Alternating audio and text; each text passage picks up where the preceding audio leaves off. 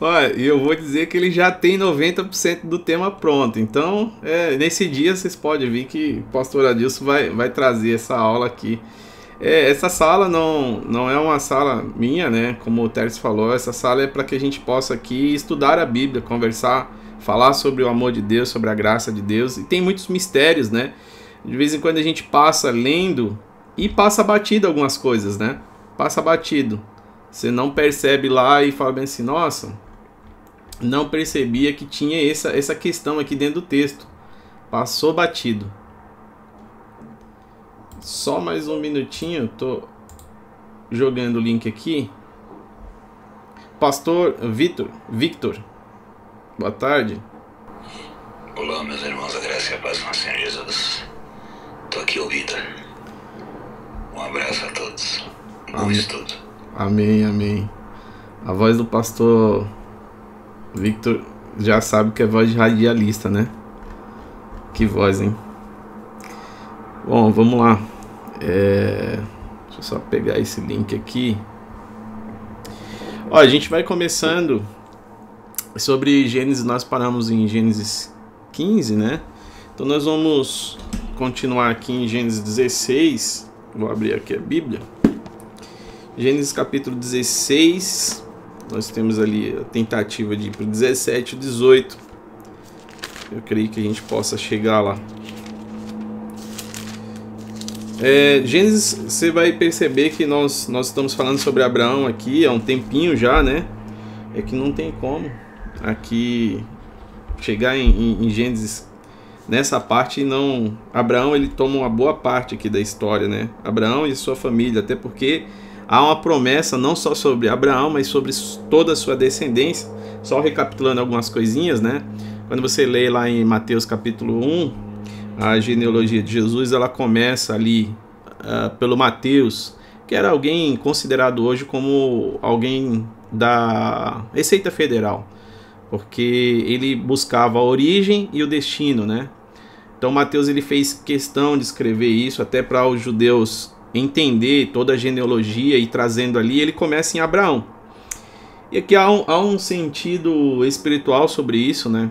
porque nós temos, antes de Abraão, nós temos Adão, nós temos homens que marcaram a história, nós temos Noé, só que Noé, né, pela, pelo Hebreus capítulo 11, lá quando você vai ler, Noé é aquele que ele vai e, e condena, ou seja, ele amaldiçoa a terça parte da terra. Como assim a terça parte da terra? Exatamente, ele tem três filhos, né? amaldiçoou um, então ele amaldiçoou a terça parte. E aí quando a gente lembra de terça parte, você lembra também que Lúcifer não veio sozinho, né? ele veio com a terça parte de, de anjos.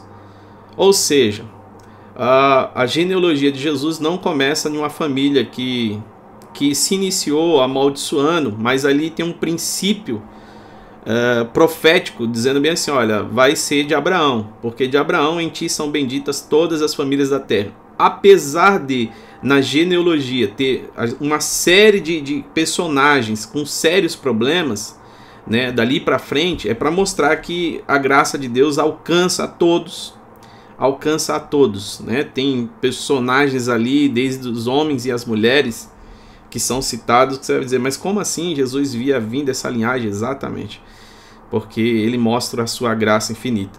Então tem algumas coisas para quem quem ainda não conhece ou para quem não acompanha, tem algumas coisas que eu chamo de o código binário da Bíblia, né? Porque quem não conhece eu sou desenvolvedor, então eu faço essa questão de é, essa associação, mas é só para tentar facilitar, né? Como parábolas. Por exemplo, quando você olha para uh, Deus, Deus ele precisa ser um. Se você não entender que Deus é um na sua vida, né? Jesus mesmo disse: Eu e o Pai somos um. É, se você não entender esse princípio, o que, que você vai fazer? Você vai se tornar um e Deus vai se tornar o zero. Por isso que ele diz: buscar em primeiro, primeiro é um, né? Buscar em primeiro lugar o meu reino e a minha justiça demais serão acrescentadas. As coisas serão acrescentadas.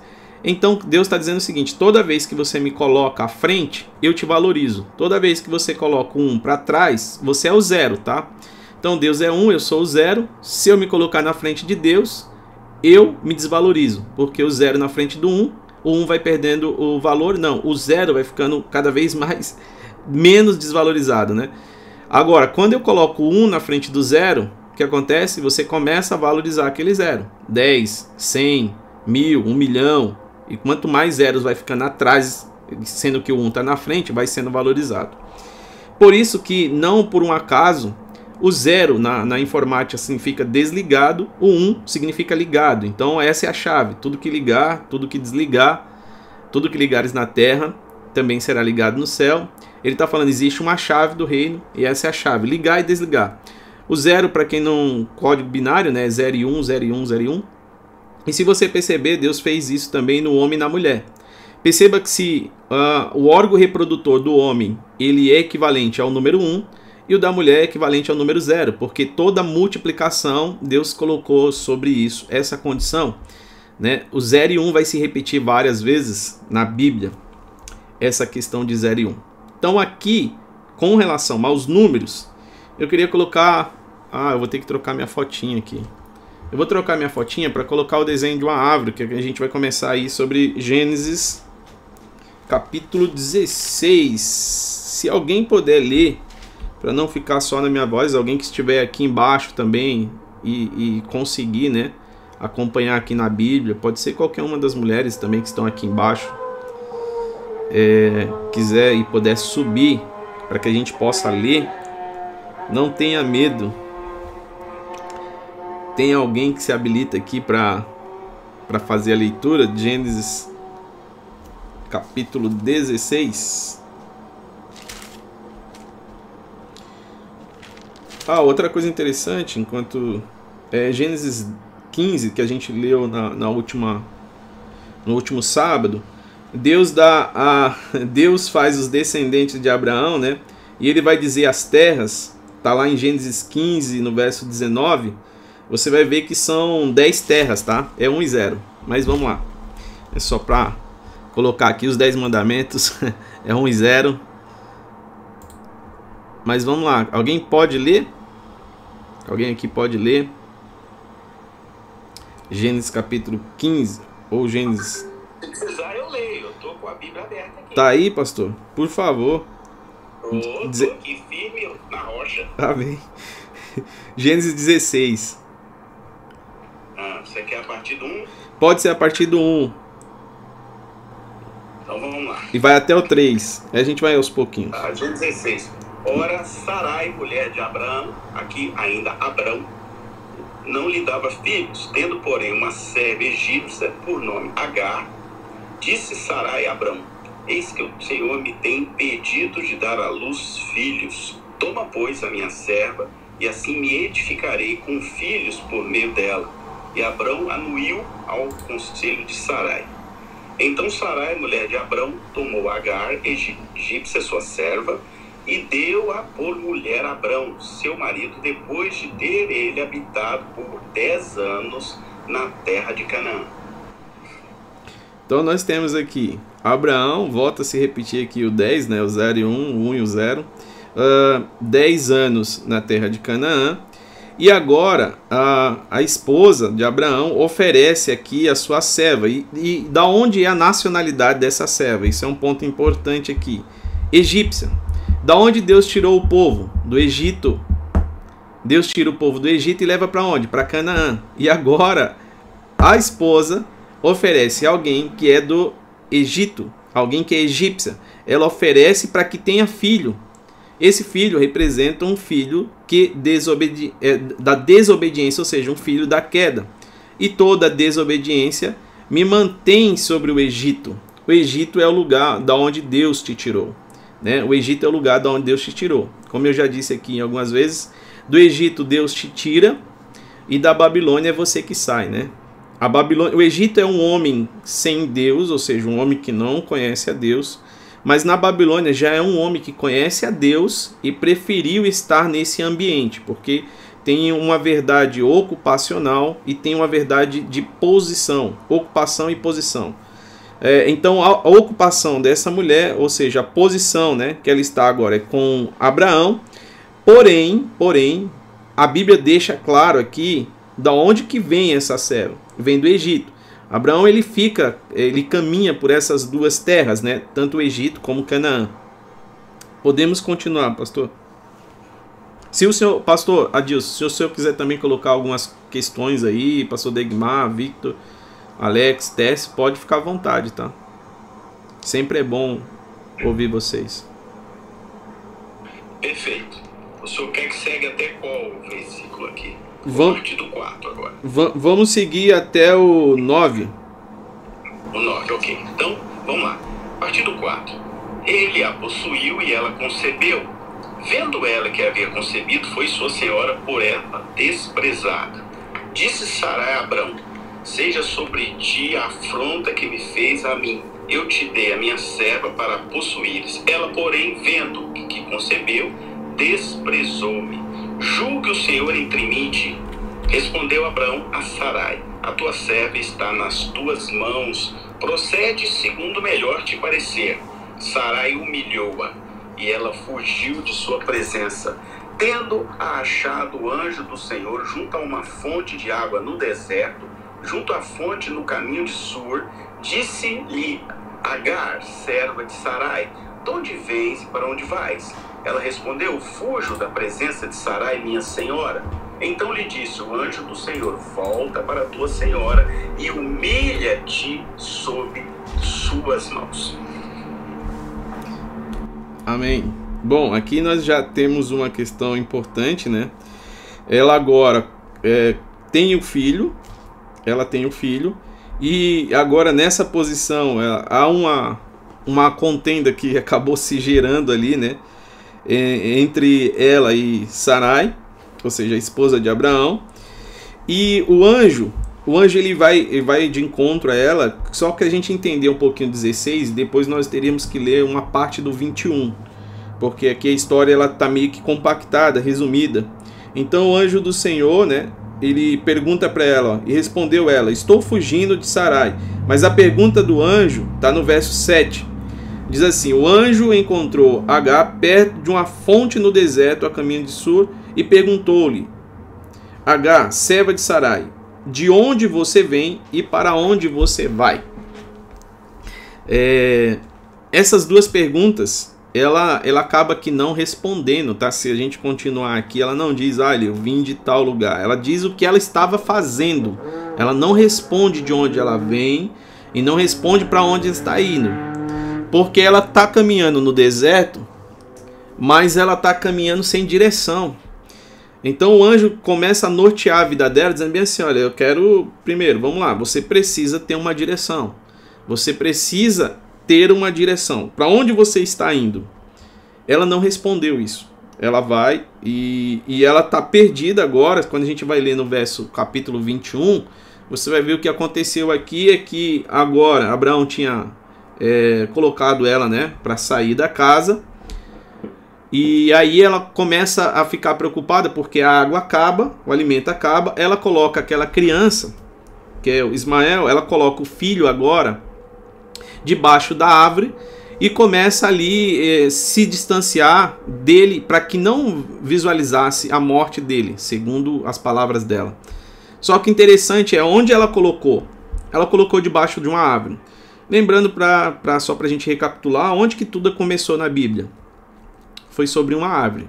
Agora ela pega o filho que está fora da promessa e coloca debaixo de uma árvore, porque ela não queria ver a morte. E a sentença foi que se Adão comesse daquela árvore, ele morreria. E agora ela pega e coloca o filho debaixo de uma árvore, porque isso está sinalizando algo no espírito. Nós vamos falar sobre é, Isaac e Ismael. Isso parece, aparentemente, claro, são duas pessoas, mas ao mesmo tempo trata-se de uma única pessoa, sobre uma dupla identidade. Uma identidade fora da promessa e uma outra identidade dentro da promessa. Aí o próprio Deus, né, através do anjo, vai dizer bem assim: olha, eu ouvi o choro da criança. Eu ouvi o choro da criança. Ela retorna ela, ele ouve o choro da criança e quando ela retorna, o anjo mostra que do lado dela havia já a fonte de água. Então a fonte já estava ali. Ela não visualizou isso, mas a fonte já estava do lado dela. Que doideira, né? Quando a gente está é, doente, às vezes Deus coloca algo do nosso lado e a gente não percebe, porque nós estamos doentes. A gente, a dor nos deixa cego. Lembra dos dois discípulos do caminho de Emaús que ele conversaram com Jesus, mas eles não perceberam que ali era Jesus. A dor era tamanha que eles não conseguiram identificar que era o próprio Jesus que estava com ele. Vamos continuar um pouco mais, é, vai, vamos até o fim, né? Ok, então vamos seguir, né? A partir do Isso. 10 agora, do 10, e vamos até o final. Então vamos lá. O 10 começa assim: Disse-lhe mais o anjo do Senhor: Multiplicarei sobremodo a tua descendência, de maneira que por numerosa não será contada. Disse-lhe ainda o anjo do Senhor: Concebeste e darás à luz a um filho, a quem chamarás Ismael. Isso aqui tem uma chave aqui, hein? Ele já veio com o nome, tá? Boa. Porque o Senhor te acudiu na tua aflição. Ele será entre os homens como um jumento selvagem.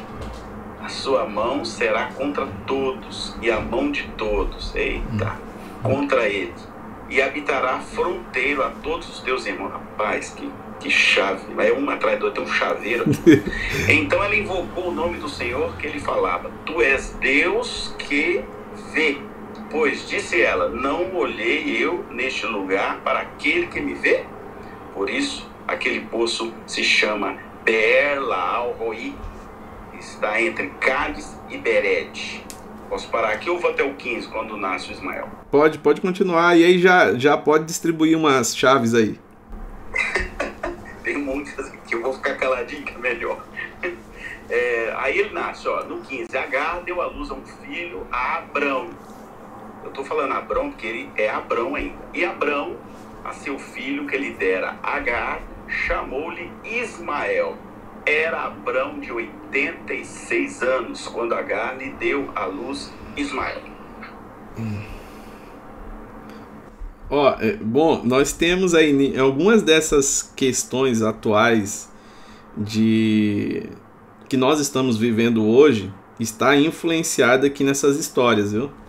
Algumas questões que nós estamos vendo hoje ainda, atualmente, sobre esse filho, um que está debaixo da promessa e o outro que sai fora da promessa e ele não tem culpa sobre isso, mas os seus pais têm culpa sobre isso. Olha só, lembra, Adão, pelo pecado de Adão, ele nos colocou, ou seja, a condenação estava sobre Adão e todos que estavam descendentes de Adão, ou seja, nós também estávamos debaixo disso, apesar de não ter nada a ver com o que Adão fez em si, nós não escolhemos aquilo. Porém, a escolha dele nos afetou. Por isso que o segundo Adão, a escolha dele também nos afetou. E eu fico com a escolha do segundo. eu fico com a escolha do segundo. Aqui é, nós, nós estamos vendo aqui que há uma série de, de problemas que foram gerados né, sobre essa escolha entre Abraão e Sara, né, de, de ter esse filho fora daquilo que Deus tinha falado com eles. Eles se apressaram um pouquinho. Tem uma questão da idade do filho, né? Quando Isaac vai nascer, ele já tem 13 anos de idade. E Abraão está uh, com 99 que é Abrão, né? Tá com 99 anos quando Deus vai visitar ele. Uh, eu só queria colocar algumas questões aqui sobre. Ah, deixa eu trocar minha foto aqui. Pastor Adilson, se quiser, quiser falando aqui, eu vou trocar minha fotinha só para explicar um texto aqui. Tá, é, eu só quero puxar aí para vocês uma chave interessante. Talvez eu, eu só vou falar passando, que provavelmente o Jean vai, vai aprofundar é, observa que esse, esse filho, o anjo traz o nome dele, né? Então, assim, porque a autoridade sobre esse garoto aí, apesar de ele não ser né, o filho da promessa que viria depois, mas como Deus tinha um compromisso com Abraão, que ele tinha firmado naquela aliança que foi explicada aqui, que passa é, aquele fogo no meio ali, Abraão é, é, recebe uma aliança muito forte com Deus e ele faz o compromisso com ele. Então, a partir dali, Deus então fica firme com Abraão, porque né, ele falou: você vai ser pai de nações. Aí esse, esse filho, observem que tem uma chave aí, o anjo já diz o nome dele, ó, esse aí você vai colocar o nome de Ismael. Então ele já vem com o um nome dado, porque haveria, havia e houve e há sobre ele uma autoridade do céu, né? Ainda, ainda que ele seja esse filho fora da promessa. Então é muito interessante a gente perceber esse detalhe aí, que vai repetir depois lá em Jesus, né? Quando é, o anjo, esse anjo aí aparece lá para Maria, ele também diz: Ó, você vai colocar o nome nele, ele já vem com o nome do céu, o nome dele terá que ser Jesus, terá que ser Emmanuel, Deus conosco. Então, é, nomes que são dados direto pelo céu, pela eternidade, tem propósito definido, vem cumprir né, é, decretos, né? É, às vezes é duro falar dessa palavra decretos, né? os decretos eternos de Deus se cumprem com o propósito que ele mesmo estabelece. Então, Ismael é um caso aqui, ainda que tenha todo esse contexto que a gente certamente o Jean vai falar agora aí de filho da promessa e o filho fora da promessa. Pastor, é, eu coloquei aqui uma fotinha para quem quiser atualizar, porque é o único jeito de eu colocar a imagem aqui dentro, né, no, através do Clube Rosa, é trocando a minha foto. Então, para quem quiser, puxa para baixo aí, né, para quem é novo no aplicativo, é só rolar para baixo que você atualiza a foto, ele vai aparecer aquela lupinha girando. E eu coloquei uma imagem aqui para que a gente possa falar um pouquinho. Dentro dessa árvore, eu vou pegar aquela árvore que está no jardim, e agora que interessante que esse menino é colocado debaixo de uma árvore também. É, primeiro, a gente tem ali nesse desenho dessa árvore as raízes. As raízes é a proposta, e a proposta ela fala da lei natural. Depois nós temos o tronco. O que, que é o tronco? O tronco fala sobre as leis de Moisés. E depois nós temos as folhagens e os frutos que fala sobre a lei de Cristo.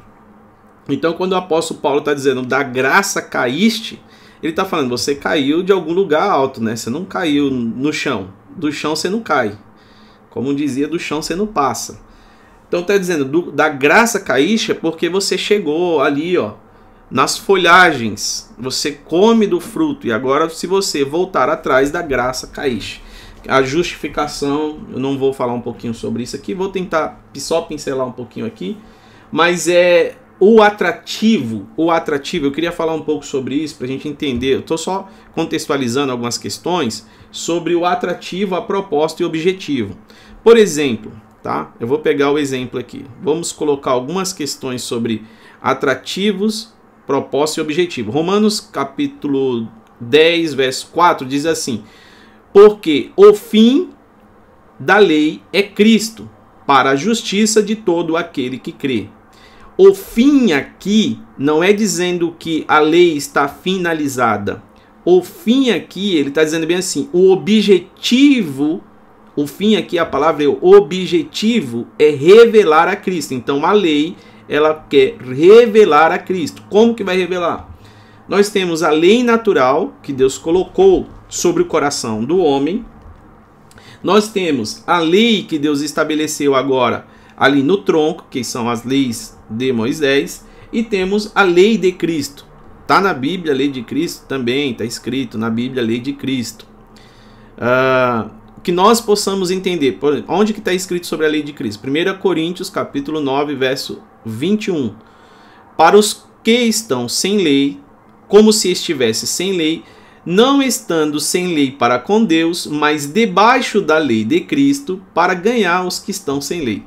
Bom, aqui fala que há três tipos, né? Nós já conhecemos duas: a lei natural que Deus colocou sobre é, o homem, ou seja, o homem que não conhece a Deus, Deus já colocou sobre o seu coração uma lei. Qual que é na, na, nessa lei? O que acontecia é o seguinte: as pessoas entenderam lá depois da queda do Éden, entenderam que eles poderiam fazer qualquer coisa aqui na terra porque eles já estavam condenados a morrer. Não tinha o que fizesse para se salvar. Todo mundo ia morrer. E aí Deus disse: Olha, então eu vou revelar. Isso vocês estão vendo a raiz. A raiz fala sobre o que ele colocou sobre o coração.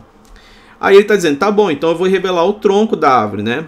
O tronco da árvore é o seguinte: a partir do momento que você ler, ouvir a lei e executar algo de errado contra essa lei, você já morre imediatamente. Então, mudou um pouquinho.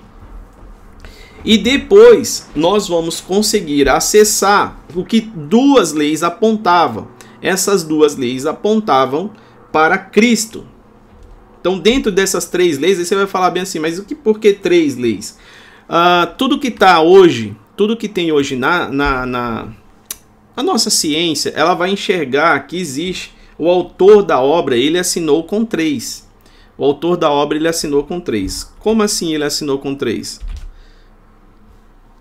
Ele assinou com três as coisas que ele criou, ele deixou a sua identidade lá. Imagine que você é o, o alguém que fez um, um, prato bonito de comida. O que, que você faz? Ela vai colocar a assinatura do chefe.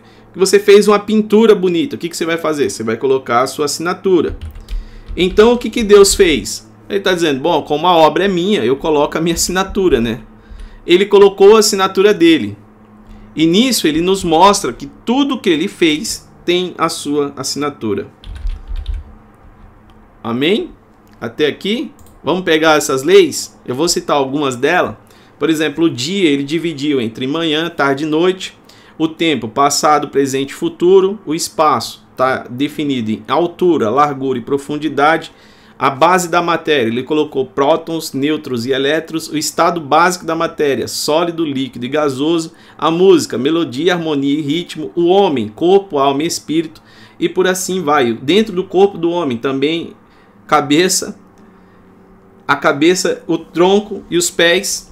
Ele foi definindo e assinando em três, porque Deus queria sinalizar algo, porque ele se apresenta como três, Pai, Filho e Espírito. Então ele está dizendo: olha, se alguém tentar é, a tomar a minha autoria, não vai conseguir, porque tem a minha assinatura. Tem a minha assinatura em tudo isso. Ok. E aí, como que Deus estabeleceu essas três leis, né? Esses, é como se fosse três níveis três níveis aqui que são revelados, que são descortinados. Lembrando que esse menino agora ele ele tá lá sobre esse lugar. Então eu coloquei ali em vermelho, em rosa, sei lá que que é, parecido com rosa, é, proposta, atrativo e objetivo. Que, que Deus quer nos ensinar com isso? Deus colocou dentro de você inteligência, sabedoria, ele colocou tudo isso para que você, por exemplo, uma criança, quando ela nasce, ela já começa dentro dela a entender o que, que é mentira, o que, que, é, é, que é errado matar, sem ela nunca ter lido um livro de leis. E como que ela sabe isso? Porque é a lei natural que Deus colocou em todo ser humano. E o que Deus quer com isso? O que, que, o que, que Jesus né, veio nos sinalizar? Quando Jesus operava um milagre, ele não tinha interesse de revelar poder. O que, que ele tinha interesse? Em revelar sua natureza. Ele não tinha interesse de revelar o eu faço. Ele tinha interesse de revelar o eu sou. Nós estávamos numa sala falando, acho que foi ontem, sobre isso, né? Se Deus existe, Deus é. Deus está além da existência, porque tudo que existe foi criado. Deus não foi criado, ele é.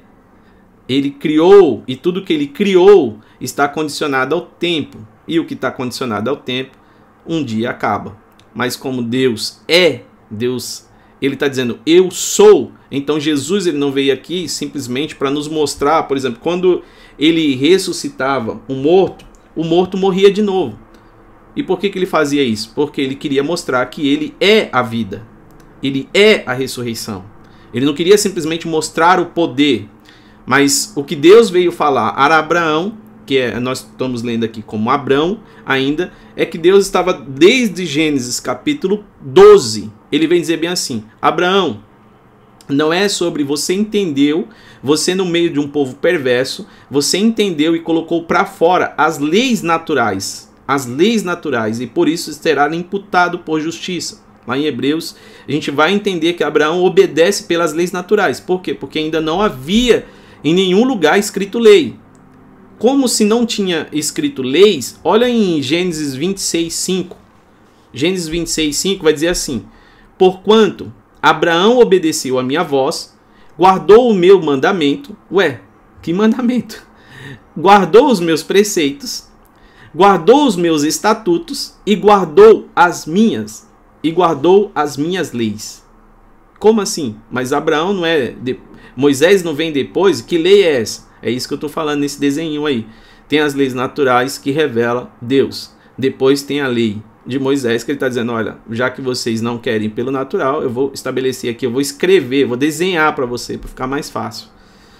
E agora vai apertar um pouquinho mais, mas isso aqui é para te guardar, porque a lei, na verdade, ela tem a figura de uma mulher e a mãe é aquela que guarda o filho para que o pai o lance no tempo certo e na hora certa. Você vê como o pai brinca com o filho, o pai joga o filho para cima. Você não vai ver uma mãe brincando com o filho jogando ele para cima. É difícil isso. Isso agora no, no homem, isso é instinto normal, porque isso traz da natureza dele.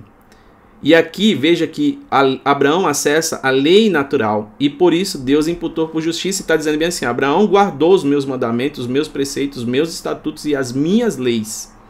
É na, quando a gente leu em Gênesis 15, quando Deus faz o fogo passar por ali, é interessante Gênesis 15, 1, diz assim, ó, depois dessas coisas veio a palavra. O que, que é isso? Veio aqui o verbo, lembra? A palavra, o verbo do Senhor a Abraão. Ou seja, ele colocou para fora, Abraão, essa palavra que está sobre o teu coração. Eu estou colocando ela para fora e manifestando isso, dizendo: Não temas, Abraão, eu sou o teu escudo, o teu grandiosíssimo galadão. Aí em Gênesis 17:1 ele faz a promessa: o eu sou. Olha o que Deus está dizendo para Abraão: Eu sou o Deus Todo-Poderoso o eu sou, né? Se apresentou a Abraão. Anda na minha presença e ser perfeito. Ele estava dizendo: Olha, Abraão, você precisa guardar isso. Existe uma questão sobre a árvore. Desde o início, Adão ele tinha como função guardar. E agora você, Abraão, entendeu no meio dessa sociedade, dessa humanidade, você entendeu que você precisa guardar as minhas palavras, pois essa é minha aliança com o homem. Você entendeu isso. Por isso, aquele que dá ouvidos e guarda e a pratica, Deus está dizendo: você tem um acesso. Qual que é esse acesso? É o que nós estamos falando aqui sobre essas três questões: proposta, atrativo e objetivo. Eu vou tentar facilitar um pouco mais aqui. Vou dizer o seguinte: qual que é a lei da semeadura? Certamente tudo que o homem plantar nisso colherá. Ok, essa é a lei da semeadura. Qual que é a proposta de Deus aqui? A proposta de Deus ele está dizendo, você precisa semear. Qual que é o atrativo aqui? A colheita. Mas qual que é o objetivo? O objetivo não é tornar você é, alguém que está de olho na colheita. O objetivo é tornar você um semeador. O objetivo é tornar você um semeador. Vai muito mais. A, a colheita é só um atrativo é só um atrativo para tornar você um semeador. Essa é a lei da semeadura. Lembrando, por quê? Porque Deus quer fazer o seguinte, Jean, se eu tornar você um semeador, quando tiver no tempo de fome, o que, que você vai fazer? Você não vai ficar esperando a colheita, você vai semear do mesmo jeito. E se tiver um tempo bom, você também não vai esperar a colheita, você vai semear do mesmo jeito, porque agora você não anda mais pela sua natureza normal, você anda pela minha natureza, no meu espírito. Você entrou sobre o meu propósito final, é tornar um semeador. Lembre-se disso. Quando você tem um filho, né? Eu, meu pai sempre me prometia assim que eu passasse de ano, eu ganharia uma bicicleta. Quando eu terminasse o ano letivo, eu ganharia uma bicicleta. Se eu passasse também, né? E, e aí eu me esforçava o ano inteiro, chegava no final eu passava. A minha pergunta é: será que eu ganhei a bicicleta? Não ganhei, porque ele não tinha condição de me dar. Só que ele atingiu o objetivo dele. Qual que era? Não era me dar uma bicicleta, mas era me tornar, era me dar um futuro. a bicicleta era só o atrativo. A colheita é só o atrativo para tornar você um semeador. Então, quando Deus está estabelecendo a Abraão um filho, também Deus está dando a ele um atrativo para tornar ele o quê? Pai de nações. Só que ele antecipa isso, porque ele não entendeu, ele estava de olho só na colheita. Ele estava de olho só na colheita. Agora, o que Deus quer é que você entre na natureza no espírito. Por isso que nós temos duas identidades. Nós temos Ismael e temos Isaac. Quem que essas duas identidades? Está sobre mim eu tenho uma identidade de alguém que caiu, mas eu tenho a identidade que Cristo me deu. Qual que é essa identidade que Cristo me deu? O que, que ela faz? Ela me torna natural no espírito. O que, que é isso? Qual que é a natureza, por exemplo, da galinha? É dar ovo. Então, nos dias bons, a galinha faz o quê? Ela dá ovo. E nos dias maus, ela também dá ovo. Porque, independente da situação, ela continua na sua natureza. E o que Deus quer é que eu saia da natureza caída e assuma a natureza da promessa. Porque aí não dependo mais de uma colheita. Eu não foco mais em uma colheita. A oferta, sabe? Para quem espera, para quem espera somente colher, ainda é uma criança. Porque as crianças, elas vão atrás do atrativo. E o adulto, ele já se tornou. Porque Cristo em nós é a esperança da glória. E o Pai somos um. Ele nos tornou filho. Então a proposta ali que eu coloquei, a proposta e o atrativo, que é a colheita, qual que é o objetivo final? Tornar-se. Tornar-se filho. Porque essa é uma questão que Ismael, ele é filho. Existe, existe dois tipos de filho. Existe aquele né, que nasceu biologicamente do meu relacionamento com a minha esposa. E tem outros filhos que a gente apadrinha. Esses são os que tornaram-se filhos. E Deus tem essa proposta. Como que eu posso fazer isso? Qual é o processo disso? nós precisamos nos movimentar nessa nova natureza. Porque na natureza caída você vai andar pelo deserto em busca de água e não vai achar. Foi assim que a mãe do menino sai pelo deserto em busca de água, em busca de alimento e ela não acha. Porque por quê? Quando eu estou na natureza caída, a minha produção é um modelo de morte. Mas na natureza que Cristo levantou, a minha produção é um modelo de vida. Mateus capítulo 6, verso 12. Vamos lá. Por isso que tem algumas igrejas e tem alguns irmãos, e aqui é uma observação né, para nós, porque tem pessoas que ela vai à igreja pelo atrativo e a gente acaba condenando, mas não condene, porque todo atrativo é um início. Jesus atraía a multidão com os milagres. Mas o objetivo da, da multiplicação do pão não era dar pão simplesmente. Era uma, ali era uma isca. Mas qual era o objetivo? Revelar que ele é o pão. ele é o pão da vida. Quando ele vai pedir água, não é simplesmente porque ele está com sede. Ele quer revelar que ele é água. Então vamos lá para finalizar essa questão aqui. A proposta do perdão. Esse aqui talvez você não entenda agora, mas eu oro no Espírito para que você possa entender isso. A proposta do perdão. Inicialmente, qual que é o atrativo? Perdoar, certo? Mas qual que é a proposta final do perdão? Reposicionar. O perdão, a proposta final, o objetivo final é reposicionar.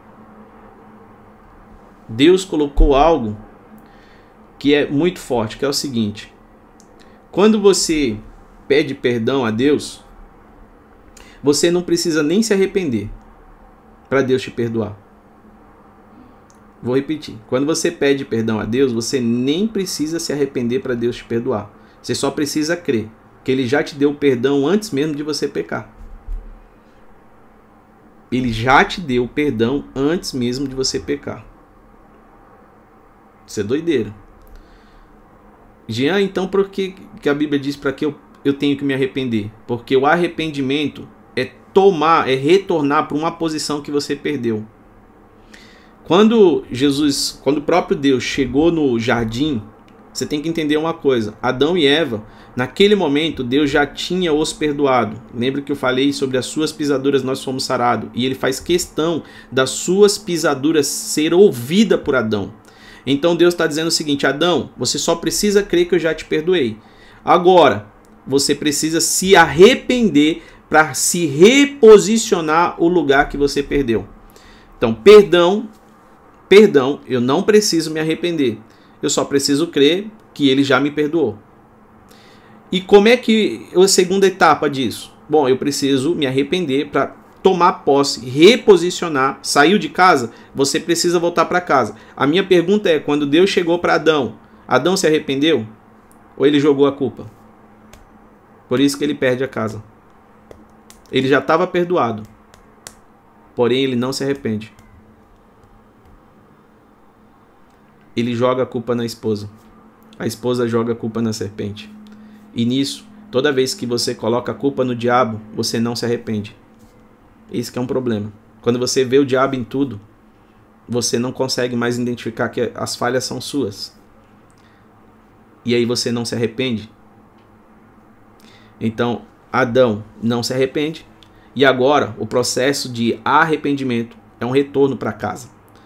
Veja que a H ela teve que voltar para Sarai e se arrependeu. O anjo está dizendo para ela: volta lá. Você saiu de um jeito. Olha, perdão já está liberado. A promessa é essa: perdão já está liberado. Só que você tem que voltar lá, porque o jeito que você saiu não foi legal. Você precisa se arrepender do que você fez. Por isso que o anjo pergunta: da onde você vem? Para onde você está indo? Eu quero te reposicionar. Essa pergunta é de quem não sabe a sua localização. Por isso que Deus também fala assim: Adão, aonde está você? Você não está sabendo onde você está agora, Adão. Eu sei onde você está, mas eu preciso te reposicionar. E o arrependimento é esse processo. Você se arrepender é você voltar para casa. Estar livre da condenação é uma coisa, mas Deus ele não só quer te livrar da condenação, como ele quer te trazer de volta para casa. E para isso é necessário o arrependimento. Pastores, fique à vontade. Amém. Palavra sábia, né? Bem, bem contextual, né? explicativa, né? Desse, desse processo. Você não, você não entrou aí na questão do nome, que é também um. Pode entrar, pode entrar, pastor. É, é a questão do nome, né? Porque toda toda, toda pessoa que tem um propósito, vai cumprir um propósito, está exatamente é, na, na direção de Deus, é, não é nós, a autoridade é, não pode ser dada por nós. Né? Eu, por exemplo, sou pai do João Pedro, quem deu o nome de João Pedro foi eu, o nome dele é João Pedro. Agora, no caso aí de Ismael, como ele seria pai de uma nação que depois serviria de nação para fazer juízo contra a desobediência que você está citando aí, Aí quem dá o nome para ele não é, não é Sarai. Já é Deus mesmo. Bota o nome desse menino aí, bota o nome de Ismael nele. Ele chamará Ismael. Você não tem autoridade sobre ele. A autoridade dessa descendência, quem está determinando, quem está gerando agora sou eu. Eu gerei tudo isso. Mesmo ele sendo um filho não da promessa, mas eu vou gerar sobre ele uma autoridade tamanha que toda a descendência dele, vocês observam no texto lá, toda a descendência dele né, fará juízo contra a descendência que virá depois no fim da promessa. Né? Observe que ele fala, fará fronteira. Aí, como você bem disse, Jean, quando a gente olha o que está acontecendo hoje, né? exatamente no Dia Nacional de Jerusalém, o, os descendentes de Ismael começaram a jogar bomba sem cessar lá e não pararam até agora. Né? Então, tudo isso já é o comprometimento né, dessa, dessa promessa, o cumprimento né, dessa promessa aí que Deus já determinou lá atrás. É só para complementar um pouquinho. É, uma, uma coisa importante, pastora Deus, que sempre fala é o seguinte: é, o, o elefante até existia, mas ele só passou a ser elefante quando Adão deu o nome. Então, ali Deus ensinou um princípio. Ele estava dizendo: Olha, eu criei todos esses animais. Quando você chegou, já estavam tudo aí. Só que eu não dei o nome, eu deixei para que você faça isso. Para quê? Para que você tenha autoridade sobre eles. Porém, porém, quando foi para Jesus nascer, Jesus, o anjo chega no ouvido e diz bem assim: Ó, você sabe, né? O pai que coloca o nome sobre o filho tem autoridade, né? Então deixa eu te falar, o nome do menino é Jesus, tá? Vocês não têm autoridade sobre ele, mas é os céus que têm autoridade sobre ele. Só para deixar bem claro, o nome dele será Jesus. Então ela esperou, e aqui a gente vai ver é, no 17 a circuncisão. Jesus passa por esse processo de oito dias, que é a aliança que Deus faz com o próprio Abraão. Jesus passa por esse processo, e depois de oito dias, Jesus é revelado o nome. Então Jesus ficou, vamos supor aqui, do dia zero até o dia 8 sem nome. Do dia 0 até o dia 8, Maria não tinha declarado nada. Mas Lucas vai dizer o seguinte: quando completou, ela disse: Olha, o nome dele é Jesus. Por quê? Quantas pessoas tinha na arca? Oito. Identidade. Quantas pessoas se salvaram? Oito. Então, identidade gera salvação. Quando eu descubro quem ele é, ele revelará quem eu sou e automaticamente, sendo filho, eu tenho acesso e tendo acesso, eu estou salvo. É isso, meu pastor. Tá, estão me ouvindo aí? Amém. As, as mulheres que estão aqui, que bênção. Se vocês quiserem subir, pode levantar a mão, fazer alguma pergunta. Se eu não sei aqui, tem o meu apóstolo aqui, o Adilson, pastor, apóstolo. Eu acho que eu caí. Deixa eu só ver que eu acho que minha internet caiu aqui. Vocês estão me ouvindo? Agora você está. Tá ouvindo bem agora? Sim, tudo perfeito. Tá bom, tá bom. Vamos lá. Uh, só para finalizar aqui, é João 20, capítulo. João capítulo 20, verso 15. É, então Jesus perguntou: Mulher, por que você está chorando? Aí eu tô pegando aqui, pastor Adilson. A H, ela tava, ela tava chorando, né? A criança, Deus ouviu o choro da criança. Deixa eu colocar aqui. Pastor Adilson. Peraí. Deixa eu colocar vocês como moderador aqui para ajudar. Se alguém quiser subir, só levantar a mãozinha aí. Então ele está dizendo aqui, ó, João 20, 15. Mulher, por que você está chorando? Quem é que você está procurando? Ela respondeu: ela pensou, olha que doideira isso. A Bíblia registra até o pensamento de uma pessoa. Ela pensou que ele era o jardineiro, por isso respondeu: Se o Senhor tirou daqui, diga-me onde colocou e eu irei buscar. Ela queria o corpo. Que Jesus estava sinalizando o seguinte: essa mesma mulher que está aí é aquela que vai levar o perfume para o corpo. E agora ela está ali procurando o corpo.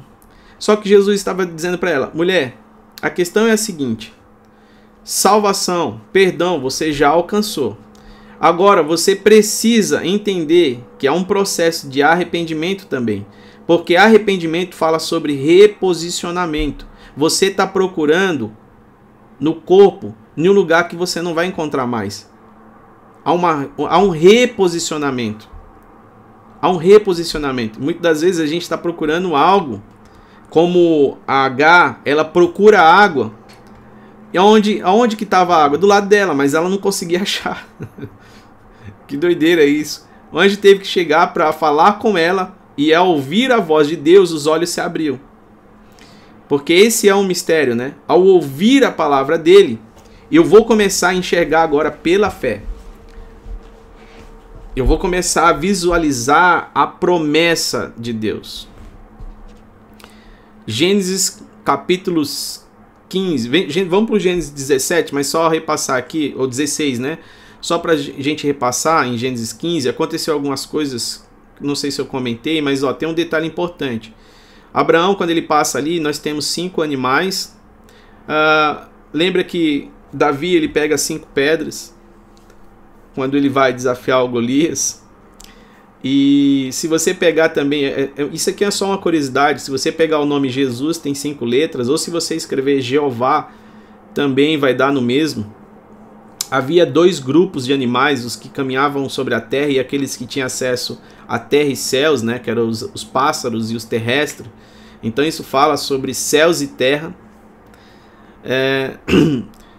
e isso tudo apontava para Jesus, como nós falamos lá da última vez. O significado só para quem quiser um pouquinho mais profundo, por exemplo, o significado de Ismael significa Deus ouve ou ele ouvirá. E o significado de Isaac, que é o nome do meu filho também, ele sorri ou ele ri. Então vamos para Gênesis 16. Pastor, mais alguma colocação? Vocês, Tércio, Pastor Alex, Pastor Adilson, para a gente ir para o Gênesis 16?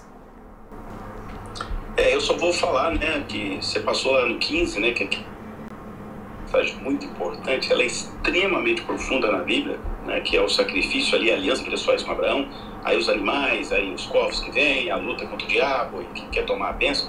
Eu creio que você já falou isso antes, mas aquela rolinha, a gente vai ver de novo essa conexão das, das, das duas aves, né, com o próprio Espírito Santo.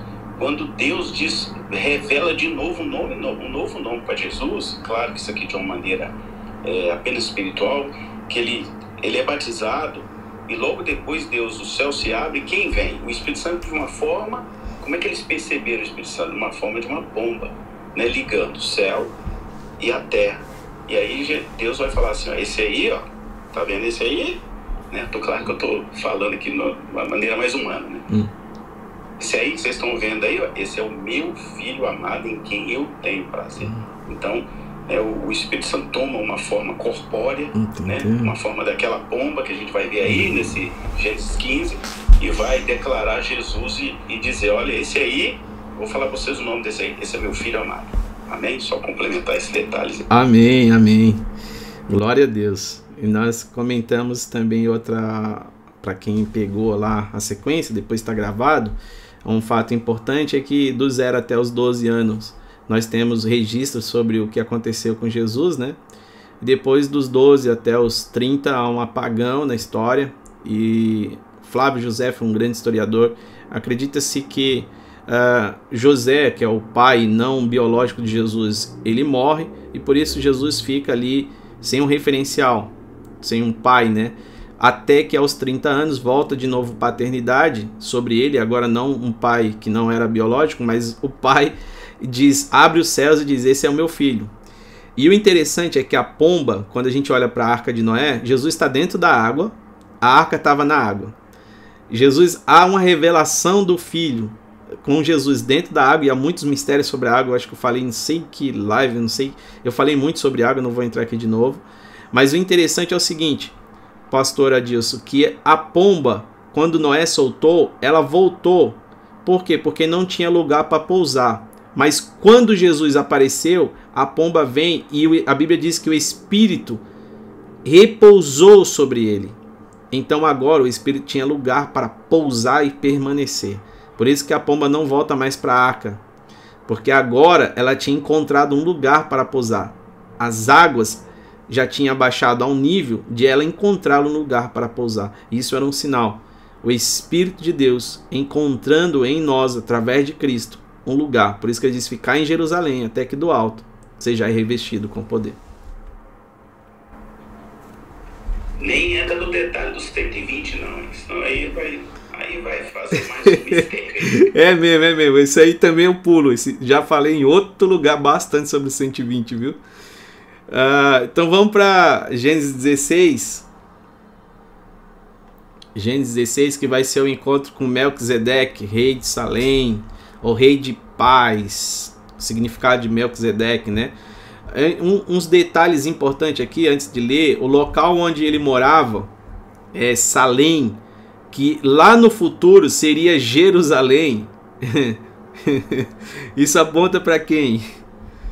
Jerusalém, Jerusalém o rei que vem de Salém era o mesmo lugar, ele morava no mesmo lugar que no futuro seria Jerusalém. Meu Deus. Bom, ali é figura de Cristo, eu também já expliquei bastante sobre o, o Melquisedeque, né? Ele vem depois daquela luta dos quatro contra os cinco reis, o resgate de Ló, que é em Gênesis 16. Ló ele perde o seu pai, né?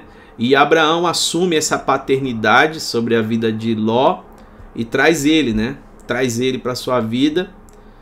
E Ló ele tinha o costume de tomar as decisões é, em cima da hora e tomar as decisões normalmente as mais fáceis para ele.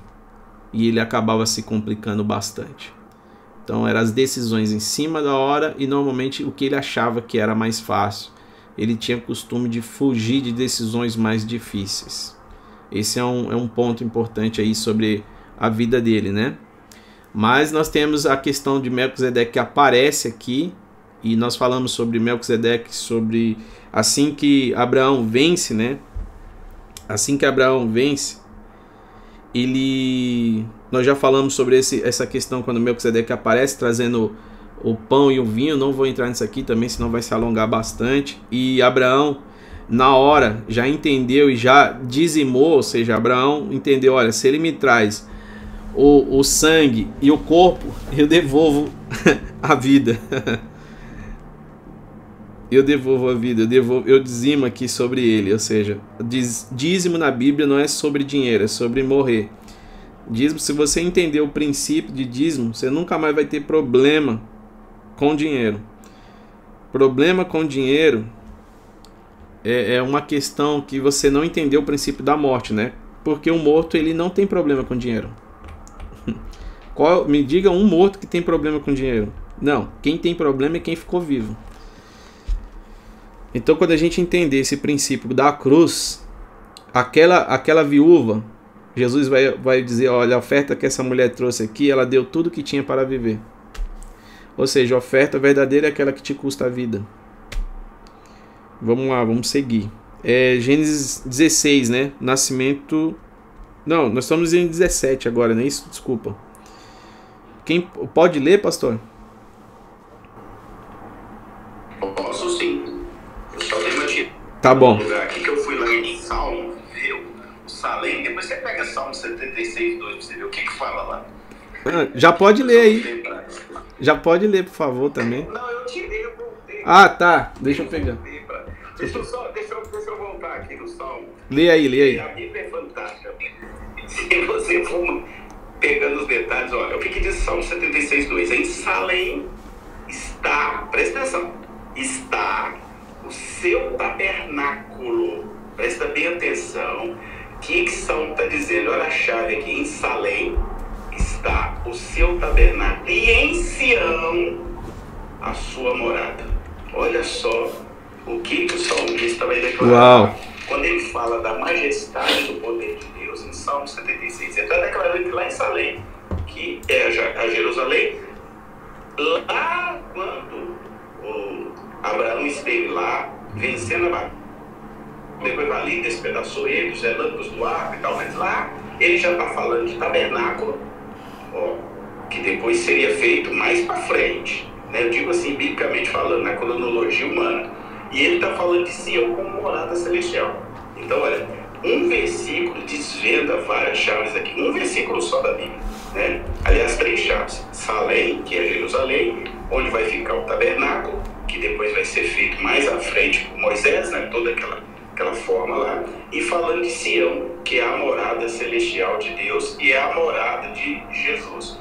Né? Nem vamos entrar no detalhe da ceia do Senhor também que ele fez ali, né? mas vamos ficar só nisso aí. É, é, uma, uma, é tipo uma linha que vai puxando, né? é, rapaz, é, as pessoas prestassem atenção nos detalhes da Bíblia, rapaz, a gente a gente aprenderia muita coisa, porque uma coisa conecta com a outra, né?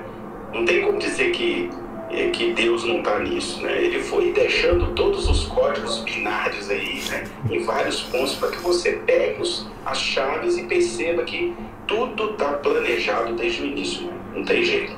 Bom, eu acho que é a partir do 17 agora, porque eu li até o 16, verso É o, é o 17. Isso. Então vamos lá. Você quer que vá até onde? Até o 7? Até o 6? Pode, pode ir até o 3, aí a gente só dá uma parada no 3 que tem um detalhe importante. Depois continua. Tá. tá. Quando atingiu Abrão a idade de 99 anos, apareceu-lhe o Senhor e disse-lhe: Eu sou Deus Todo-Poderoso, anda na minha presença e ser perfeito farei uma aliança entre mim e ti, e te multiplicarei extraordinariamente. Prostrou-se Abrão, rosto em terra, e Deus lhe falou. Agora, um detalhe importante. Ele, ele tinha 99 anos de idade. Mais um ano, sairia, nasceria quem? o seu filho. Aqui é a, a aparição de, do próprio Deus, Abraão, dizendo bem assim: ó, falta alguns, alguns meses né, para o Isaac vir, você está com 99. Por que, que ele esperou 99? Porque o Deus deste século, século é 100. Então ele está dizendo: ó, mudou a estação, chegou a primavera. Por isso que ele vai dizer para Sarai, dizendo assim: ó chegou a primavera, mudei a estação. O Deus desse século finaliza aqui o que cegou o entendimento e agora eu estou revelando e manifestando algo novo sobre vocês, que vai mudar a história da humanidade. Comecem em Abraão, a genealogia de Jesus começa em Abraão, porque fala sobre suscitar a fé. aquele que viu os dias de Jesus. E Jesus vai dizer: Abraão viu os meus dias, ele viu o pai ressuscitando o filho. Então completa-se esse esses 100 anos. 100 anos, ele espera 99 anos. Aí o interessante, pastor, é que ele vai dizer bem assim: Abraão prostou-se com o rosto em terra e Deus lhe disse: Olha que interessante.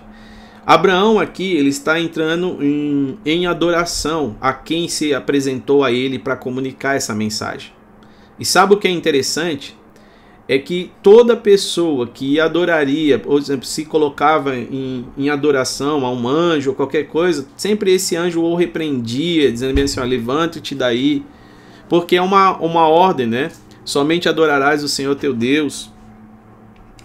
E, e tem um fator interessante que a gente vai ler mais para frente sobre esse, esse encontro de Abraão nessa, nessa viração de século.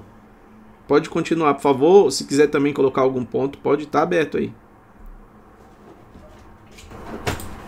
É, viração, né? Essa viração sempre tem a ver com a viração de Deus lá também no Éden. Ela vai se, se repetindo aí em várias ocasiões. Essa é uma delas também. Mas vamos lá, vamos seguir aqui. O 4 agora. Quanto a mim, será contigo a minha aliança. Serás pai de numerosas nações. Abrão já não será o teu nome. Aí começa agora o, o manto. Ó. Abrão não será mais o teu nome, sim Abraão, porque por pai de numerosas nações te constituí. Far-te-ei fecundo extraordinariamente, de ti farei nações e reis procederão de ti. Eu vou seguir até o 7 para dar certo. Eu estabelecerei a minha aliança entre mim e ti, a tua descendência, no decurso de suas gerações, aliança perpétua para ser o teu Deus e da tua descendência. Acho que eu tenho que finalizar no 8. Dar-te-ei e a tua descendência a terra das tuas peregrinações, toda a terra de Canaã em possessão perpétua e serei o seu Deus. É, esse texto é muito claro, sabe? É, aqui é muito nítido, assim, o plano que Deus revelou e está dizendo todo o processo desse plano. Ele está dizendo sobre nós, sobre, sobre o rei Davi, sobre Jesus. Ele está ele tá falando sobre a descendência. E essa promessa que ele faz a Abraão cai sobre os seus filhos e cai sobre nós uma aliança que Deus fez com Abraão. Ó, a você, verso 7, né? estabelecerei minha aliança com você, aliança eterna entre a mim e a você, os seus futuros descendentes, ou seja, fala sobre nós, fala sobre Jesus, fala sobre o rei Davi, fala sobre Salomão, fala sobre todos os descendentes, para ser o seu Deus e o Deus dos seus descendentes. Toda a terra de Canaã, onde agora você é estrangeiro, darei propriedade. Olha, olha aqui, pastor Adilson, a briga. Até hoje. Porque ele está dizendo assim: ó, darei como propriedade perpétua a você e aos seus descendentes, e serei o Deus dele. Só que ele vai explicar essa descendência lá na frente, né? O verso 9 da sua parte, disse Abraão: Guarda a minha aliança, tanto você como os seus futuros descendentes. Lembra que a gente leu que Abraão guardou a lei, os estatutos, os mandamentos? Aí ele está dizendo: Essa é a minha aliança com você e seus descendentes. Aliança que terá que ser guardada, todos os do sexo masculino entre vocês serão circuncidados na carne se o, se o pastor quiser continuar, eu estou no verso 11. Sim, circuncidareis a carne do vosso prepúcio, será isso por sinal de aliança entre mim e vós. O que tem oito dias, olha aí a chave de Jesus aqui, será circuncidado entre vós, todo macho nas vossas gerações, tanto escravo nascido em casa, como comprado a qualquer estrangeiro que não for da sua estirpe Com efeito, será circuncidado o nascido em tua casa e o comprado por teu dinheiro. A minha aliança estará na vossa carne e será aliança perpétua. O incircunciso que não for circuncidado na carne do prepúcio, essa vida será eliminada do teu povo, porque quebrou a minha aliança. Um, um detalhe importante sobre isso Moisés não tem o trabalho de circuncidar os filhos. Josué é diferente. Para entrar na terra, ele circuncidou todos. E aí existe, claro, que a circuncisão na carne, ela, ela apontava, que nem o apóstolo Paulo vai nos revelar lá na frente, sobre algo no espírito, a circuncisão no espírito, no coração. Mas veja que era já uma sombra estava se desenhando aqui como eu acesso essa promessa, porque eu preciso me tornar descendente de Cristo para acessar essa promessa. Agora não se trata mais só sobre Abraão. É uma, uma descendência no espírito, porque ele nos deu, para todo aquele que crê, o direito de tornar-se filho. Tornar é porque ainda não é, né? Senão o verbo não estaria nessa colocação. Vai se tornar, é alguma coisa que ainda não era. Pastor, é, só para deixar aqui um ponto importante, essas guerras que estão acontecendo hoje, né, e que já aconteceu com Israel, é, a gente precisa entender que todas as coisas na Bíblia têm um princípio, né? E qual é o princípio, por exemplo, dos adversários de Israel? Olha que interessante isso. Os amalequitas, Deus ele está sinalizando uma nossa briga no, no reino do Espírito. Como que é essa briga? Ele está sinalizando que existe é, legiões que trabalham com características específicas. Vamos lá. Os amalequitas, todo o exército contra Israel ele tinha uma característica. Então, demônios com característica específica. Aí você vai pegar os amalequitas aqueles que esperava os cansados e doentes ficarem para trás para poder atacar. Então isso é uma característica, ó. esperou cansar, ah, tô cansado da igreja, tô cansado do irmão, tô cansado dessa empresa, tô cansado. Ele espera esse momento para poder atacar, para poder ir negociar, ah, tô cansado da caça. Ah, vou vender minha primogenitura. Foi lá e trocou, porque ele estava cansado, né? Esse é uma característica. Agora, quando você pega os medianitas, medianitas lembra de Gideão. Olha o que eles esperavam. Eles esperavam plantar, esperavam crescer, e no tempo da colheita eles iam lá e roubavam. Então é aquele que espera a colheita para ir lá e roubar. Uma característica no mundo espiritual. Os filisteus, eles trabalhavam sobre intimidação. O filisteu ele chegava lá e dizia bem assim, ó, 40 dias me manda um homem, quarentena, né? 40 dias uma quarentena, fazendo uma ameaça. Fazia uma ameaça, me manda um homem que sejam capazes de lutar com o nosso aqui, ó, Golias. Ameaçando o tempo inteiro. Isso, isso fala sobre algo no reino espírito. No, algo, algo que nós precisamos entender. Então, o inimigo, quando você perceber na sua vida essas questões, você lembra que aqui Deus estava representando algo no reino do espírito. Vocês vão lidar com ameaças, intimidações. Lembra de Elias? Jezabel disse bem assim: ó, diga para ele que amanhã a cabeça dele tá aqui. O que, que é isso? Ela matou, ela mandou um soldado, ela, ela pegou a colheita. Não. Aqui fala sobre uma ameaça, uma intimidação. Ó, você não vai pregar o evangelho assim, não, tá? Porque a partir de hoje não pode mais. O que, que é isso? Uma intimidação. Daniel, a partir de hoje você não pode mais orar, não, tá? O que, que é isso? Uma intimidação, porque ele sabe aonde você está conectado, aonde você está conectado e onde você está posicionado. Lembra de Paulo, né? Paulo está indo orar, era o propósito, o objetivo, sempre orar. Um dia pegaram eles no meio do caminho, prenderam ele e aí, quando prenderam, eles disseram: Bom, já que a gente estava indo orar, vamos orar. E quando eles começam a orar, as cadeias se, se abrem. E aí, o soldado que estava guardando ele disse bem assim: Bom, já era. Paulo deve ter fugido, eu vou me matar aqui porque eu já estou condenado mesmo. Aí, quando ele pega a espada para se matar, Paulo diz: Não, faz isso não, meu amigo. Porque eu não estou preso. Eu sempre fui livre. Eu estou acorrentado com Cristo. Minhas algemas estão em Cristo. Eu sou prisioneiro de Cristo. Aqui eu, aqui eu livre. Eu sei onde eu estou. Eu sei quem sou. Eu vim só aqui dentro. As cadeias se abriram. Não foi para mim, não. Foi para você. Você estava preso. Mas não faz isso. Porque hoje a liberdade chegou sobre a tua vida. Então foi para a liberdade que Cristo vos libertou. Só voltando aqui. Era um, um, ponto aqui sobre esses inimigos de Israel que nós temos hoje. Algumas pessoas falam sem entender o que está acontecendo no reino espiritual. Fala só sobre a história em si. Mas se você analisar história por história, talvez você não entenda. Você precisa pedir a interpretação ao Espírito. Por que, que acontecia desses inimigos? Qual era a característica dele? O que, que isso Deus queria falar com isso? Uma coisa é você saber o que Deus escreveu. Outra coisa é você saber o que Deus queria falar com aquilo que ele escreveu. Jesus perguntou: O que, que vocês entendem do que vocês estão lendo? Eu, porém, vos digo.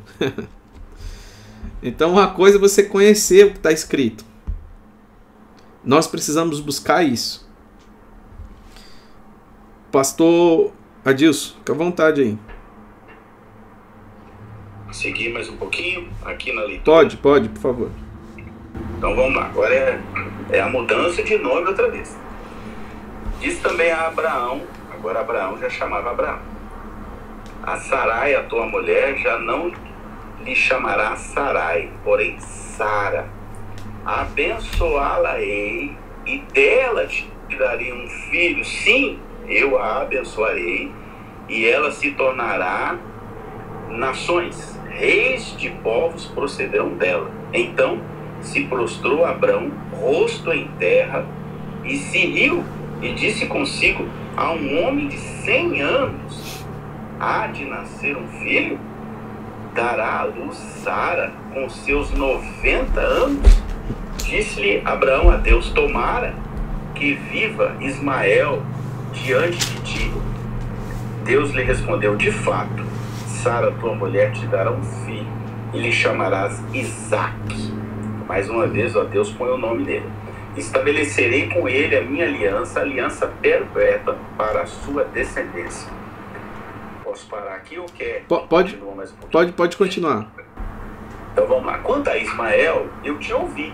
Abençoá-lo-ei e falou-ei fecundo e o multiplicarei extraordinariamente, gerará doze príncipes, e dele farei uma grande nação. A minha aliança, porém, estabelecerei com Isaac, o qual Sara te dará a luz neste mesmo tempo, daqui a um ano. E finda esta fala com Abraão, Deus se retirou.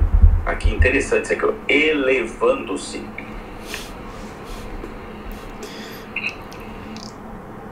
Glória a Deus. Glória a Deus. É, aqui nós vemos nesse contexto, né? É, na verdade é, um, é uma confirmação de toda essa aliança e a confirmação da aliança, Deus começa agora a fazer a troca dos nomes, né? Deus começa agora a revelar uma, uma, uma identidade, uma, identidade. Veja que o primeiro filho, o primeiro filho foi na identidade passada, viu? O primeiro filho, a origem dele, ele, a mãe dele vem do Egito. Olha, olha as conexões. Então, o primeiro filho, Deus está dizendo o seguinte: há duas naturezas. Há uma natureza adâmica, que você não pode se apegar nisso, mas há uma natureza do meu filho. Há uma natureza do meu filho. E muitas pessoas ainda têm buscado se justificar pela natureza adâmica. Tudo bem, Adão aconteceu o que aconteceu, mas tem um segundo filho. E ele está dizendo: o segundo filho, que é a promessa, é o Isaac. Agora, esse segundo filho, ele, ele está debaixo de uma nova identidade. Não é de uma identidade caída. Isso Deus está trazendo no Espírito para nós. O acesso à promessa está debaixo de uma nova identidade. Eu estou trocando o nome de vocês porque agora vocês têm o direito e o poder e o privilégio que assim como Adão deu nome aos animais, ele tinha autoridade. Deixa eu te falar uma coisa: Deus tem o poder de renomear situações e nomes. Porque ele traz agora consigo uma nova identidade.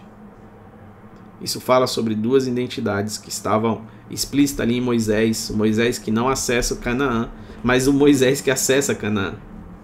Pelo Espírito, próprio Jesus vai trazer o Moisés ali, né? Então, olha que interessante isso. Ah, tem uma questão aqui também importante. Todos, é, naquele mesmo dia, tomou Abraão Ismael, no verso e todos os nascidos em sua casa foram que foram comprados, todos os sexos masculinos da sua casa, e circuncidou como Deus o ordenara. E Abraão tinha 90, 90 anos, 99 anos quando foi circuncidado. É a viração da chave. Né? Aqui vai, vai acaba essa, esse o Deus desse século, que era um, um Deus que que estava sobre aquele século, e agora Deus está dizendo o seguinte: olha, eu vou revelar para aqueles que estavam cegos, porque a fé não é. A, a fé é o que? A Bíblia vai dizer: olha, a fé não é o que você está vendo. Então agora, aqueles que estão cegos, que cegou o entendimento, o Deus desse cego, que cegou o entendimento, agora estou trazendo a revelação da promessa, que é o Filho, que vai abrir os olhos. E quando Jesus vem à terra, ele diz bem assim: Pai, eu te dou graças, porque ocultaste e revelaste aos pequeninos há uma revelação oculta. Por isso que a gente lê o Antigo Testamento e agora você começa a ter os mistérios sendo revelados quando você começa a encaixar as coisas. Os mistérios estão sendo revelados. A promessa, Deus falou: olha, a minha promessa está relacionada a Isaac. Abraão faz um apelo sobre Ismael. Ele diz: não, tudo bem. É, só que eu preciso deixar claro que a minha promessa está relacionada à nova identidade. E eu posso te abençoar, Jean, na antiga. Eu posso, por exemplo, tem pessoas que falam assim, mas como pode? Aquele ímpio ganha dinheiro, aquele ímpio é próspero. Calma, Deus está dizendo o seguinte, ó, você pode se tornar rico, você pode aqui na terra, mas você não sabe o que é herança. Para acessar a herança, que é herança muito maior do que dinheiro aqui na terra, ele está dizendo aí precisa de uma nova identidade. Não é possível acessar com a identidade antiga. Nós precisamos tomar posse disso. Pastor? Sim, é, é isso mesmo. Né? Tá correto. É, eu acho que você explicou bem aí, pastor. Na minha opinião, podemos até seguir. Pode seguir, pode seguir. Então, vamos lá, agora é o 18, né? Isso. Fechou aqui a, o 23 Isso. até o. Né? Aí fecha. 18, é o Senhor e dois anjos apareceram em Abraão. Então começa lá. Apareceu o Senhor Abraão nos carvalhais de Manre, quando ele estava sentado à entrada da tenda, no maior calor do dia. Ó, no maior calor do dia revela algo aqui. Meio-dia. Revela o horário. É meio-dia.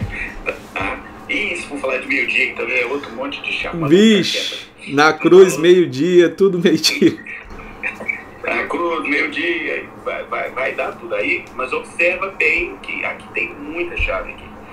Levantou ele os olhos, então ele percebeu de onde vinha, que vinha do céu, né? olhou e eis que três, ah, Deus, três homens de pé na frente dele, três, hein? Meu Deus. Correu da porta da tenda ao seu encontro, prostrou-se em terra.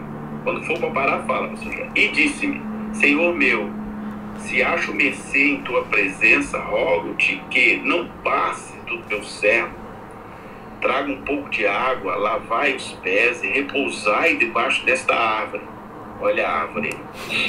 Trarei um bocado de pão, refazei as vossas forças, visto que chegaste até vosso servo, depois seguireis avante. Responderam: Faze como disseste. Apressou-se, pois, Abraão para a tenda de Sara e lhe disse: Amassa depressa três medidas de flor de farinha e faz pão assado ao borralho. Abraão, por sua vez, correu o gado, tomou um novilho, tenro e bom, e deu ao criado que se apressou em prepará-lo. Tomou também a coalhada e leite, e o novilho que mandaram preparar, e pôs tudo diante deles, e permaneceu de pé a eles debaixo da árvore, e eles comeram. Aí. Aqui, bora, bora. Voltar aqui algumas questões aqui. Ah... Melhor pegar a caneta. tem, tem uma, uma questão da, da, da promessa que, que é muito interessante, né? Deus promete a Abraão as terras e, e o povo, quando sai ali do Egito, lembra que H é a egípcia, né? Que tem um filho. Pastor, Adilson, espera aí, que só tá fazendo um eco, acho, na minha voz. Ah, tá, melhorou. Aí, é, olha que interessante. Uh, só para pontuar aqui uma questão de promessa, de reposicionamento, quando a gente falou de perdão lá no início. Quando você se arrepende, você volta para o lugar onde caiu. Por isso que ele diz bem assim: lembra de onde caíste. Que aí é o perdão, eu só preciso crer, mas para acessar o lugar onde eu caí, eu preciso me arrepender. Ó que doideira. Então, vamos lá. Adão não se arrependeu. Aí Cristo nos liberou isso. Mas voltando aqui, é, uma questão da terra é o seguinte: eu lembro de quando Jezabel ela vai se voltar né, contra a, a Nabote da vinha, ele, ela diz bem assim: não, é, por que, que ele não quer vender? Olha que a gente paga o que for preciso. Na verdade, não Jezabel. Jezabel já manda logo matar, né? Mas Acabe está dizendo o seguinte: olha, eu pago para você quanto você quiser por essa terra aí, é, porque eu quero essa vinha. E por que que Nabote não, não quis entregar a vinha? Porque não tinha a ver só com a vinha. Porque a terra, o pedaço de terra, foi uma promessa que Deus deu a Abraão, que Abraão guardou e que depois os filhos de Abraão continuaram sobre essa promessa. E o povo, quando atravessa Canaã com Moisés, depois vai para é, Josué, né? que chega em Canaã. Quando eles chegam lá, eles agora herdam a promessa. Então o que Nabote estava dizendo é o seguinte: olha, se eu te vender, os meus filhos terão dinheiro, talvez se tornarão milionário, mas eu não vou conseguir dar para eles a herança do Senhor, porque essa terra não é sobre dinheiro, mas é sobre herança. Eles podem, eu posso até passar dinheiros para eles, mas eu não conseguirei, eles não conseguirão herdar a herança do Senhor. Então eu vou ficar com isso aqui e eles tiveram que matar. Olha isso. Deus fez uma promessa para Abraão. Abraão agora, ele está aqui, ó. O Senhor aparece a Abraão perto dos cavalhais. E quando ele estava sentado na entrada da tenda, na hora é, quente do dia, que era o meio-dia, eu também não vou entrar nisso aqui agora. Abraão ergueu os olhos, como bem disse o pastor disse, ele olha para cima, né? Está mostrando, ergue os olhos e viu três homens em pé em uma, em uma pouca distância. E quando viu, saiu da entrada da tenda.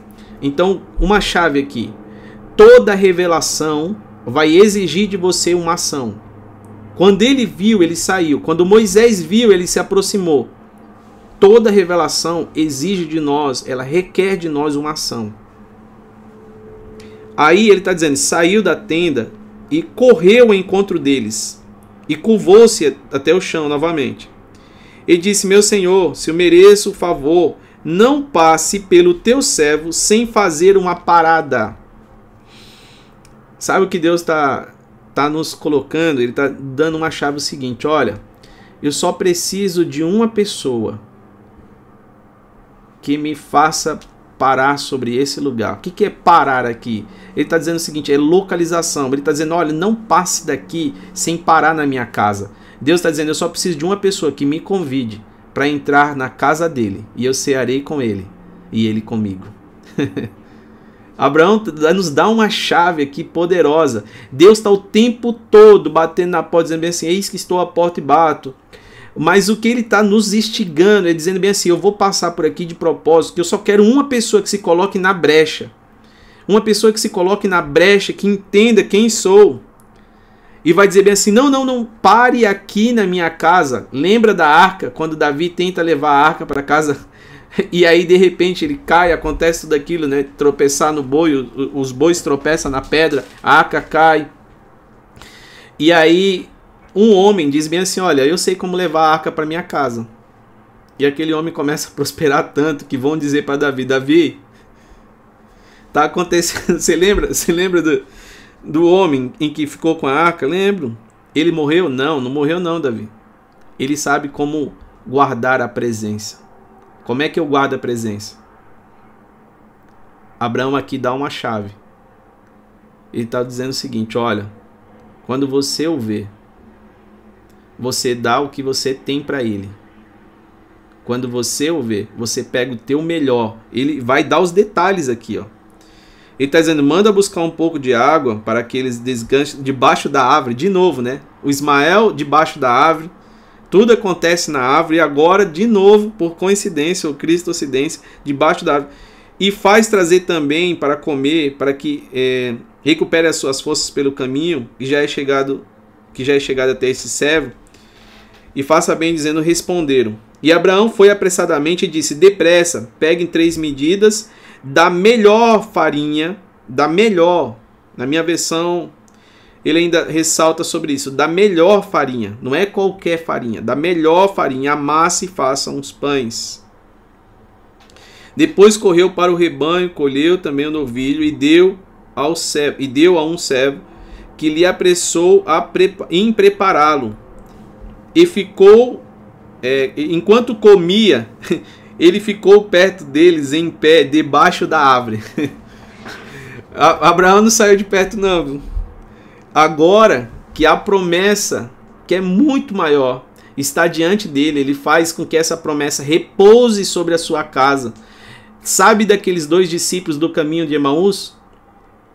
Fica, Senhor, já se faz tarde. Tens meu coração para morar.